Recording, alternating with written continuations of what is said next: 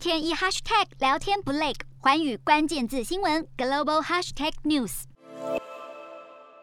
美国英特尔公司和我国台积电的竞争是越演越烈，现在也直接的浮上台面。因为原本台积电到美国亚利桑那州的建厂案已经获得了美国政府的支持，也在如火如荼的进行当中。但是英特尔的执行长基辛格他却出面喊话，说他反对台积电、三星等等不是美国本土的业者前往美国来投资，并且获得政府的补助。尤其是在台积电的部分，是让外界觉得非常的有针对性，因为基辛格他强。不要投资的原因，竟然是台湾不是一个稳定的地方，还搬出了近期中国军机频频扰台来当做理由。而他也直言了，只有美国国内的厂商才可以让美国掌握自己的制裁权，因此强烈反对可能稀释英特尔获得资源的企业进驻。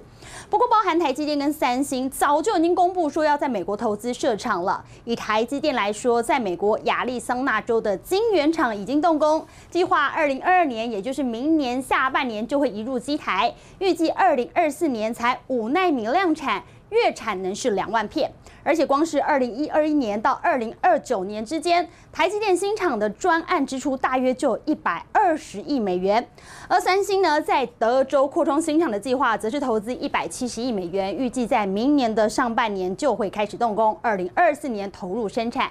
但是现在呢，英特尔它是明确的表达不欢迎美国以外的企业进驻分享资源，对白宫说出了重话。这会不会影响到台积电到美国设厂的计划呢？虽然台积电董市长刘德英他霸气的回应说，美国的投资案会按照计划来进行，但是美方的态度又是如何，恐怕还得要再观察。Hello，大家好，我是寰宇全世界的主持人何荣，常常跟大家分享国际观与国际新闻。但您知道为什么需要关注这些讯息吗？十二月八号星期三早上九点，就在 FM 一零二点五幸福电台幸福联合国，我和寰宇全世界节目制作人王克英将分享国际新闻的重要性以及如何爱上国际新闻。如果错过收听，还可以回听当天上午十点上架的幸福联合国 Podcast 哦。